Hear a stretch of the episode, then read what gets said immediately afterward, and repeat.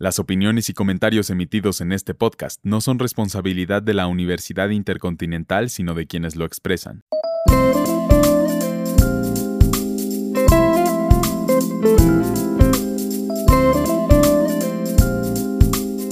Bienvenidos al Week Podcast. Yo soy Gerardo Gómez y en esta ocasión vamos a hablar de Serena Williams, una de las tenistas más importantes a nivel mundial, ejemplo para muchos deportistas e ícono del deporte mundial. ¿Y por qué? Porque anunció su retiro del tenis oficialmente y lo hará después del Abierto de Estados Unidos y después de una histórica carrera que comenzó a los 14 años y después de 7 títulos del Abierto de Australia, 7 títulos de Wimbledon, ganó en 6 ocasiones el Abierto de Estados Unidos y 3 veces el torneo Roland Garros, además de ser la número uno del mundo en varias ocasiones. Un artículo que saldrá en la edición norteamericana de la revista Vogue, la famosa tenista habló de manera muy íntima con Rob Haskell acerca de su retiro y cómo se siente. No hay felicidad en ese tema para mí, escribió. Sé que no es lo habitual, pero siento mucho dolor. Es lo más difícil que jamás podría imaginar. Lo odio. Odio tener que estar en esta encrucijada. Sigo diciéndome a mí misma, desearía que pudiera ser más fácil para mí, pero no lo es. Estoy desgarrada. No quiero que termine, pero al mismo tiempo estoy lista para lo que sigue. Este año, Serena solo jugó un Grand Slam, el torneo de Wimbledon, donde perdió en la primera ronda frente a Harmony Tan, en un partido que duró más de tres horas, marcando un récord de duración en el torneo y su más reciente partido oficial lo perdió en solo 56 minutos ante la británica Emma Raducanu en el abierto de Cincinnati y cayó en el ranking mundial hasta el lugar 1204 en individual, por lo que anunció su decisión de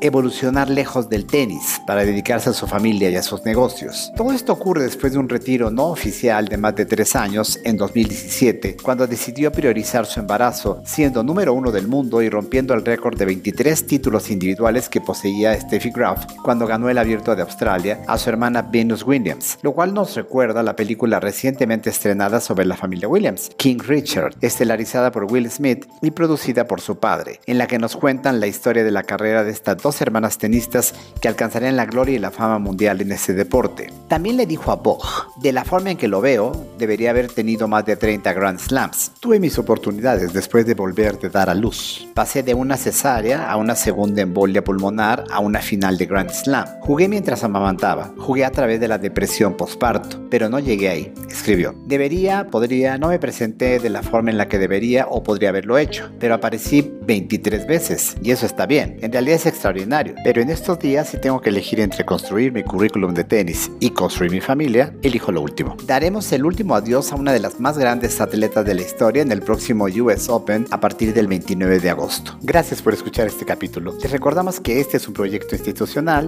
de la Universidad Intercontinental por parte de la Licenciatura en Comunicación Digital.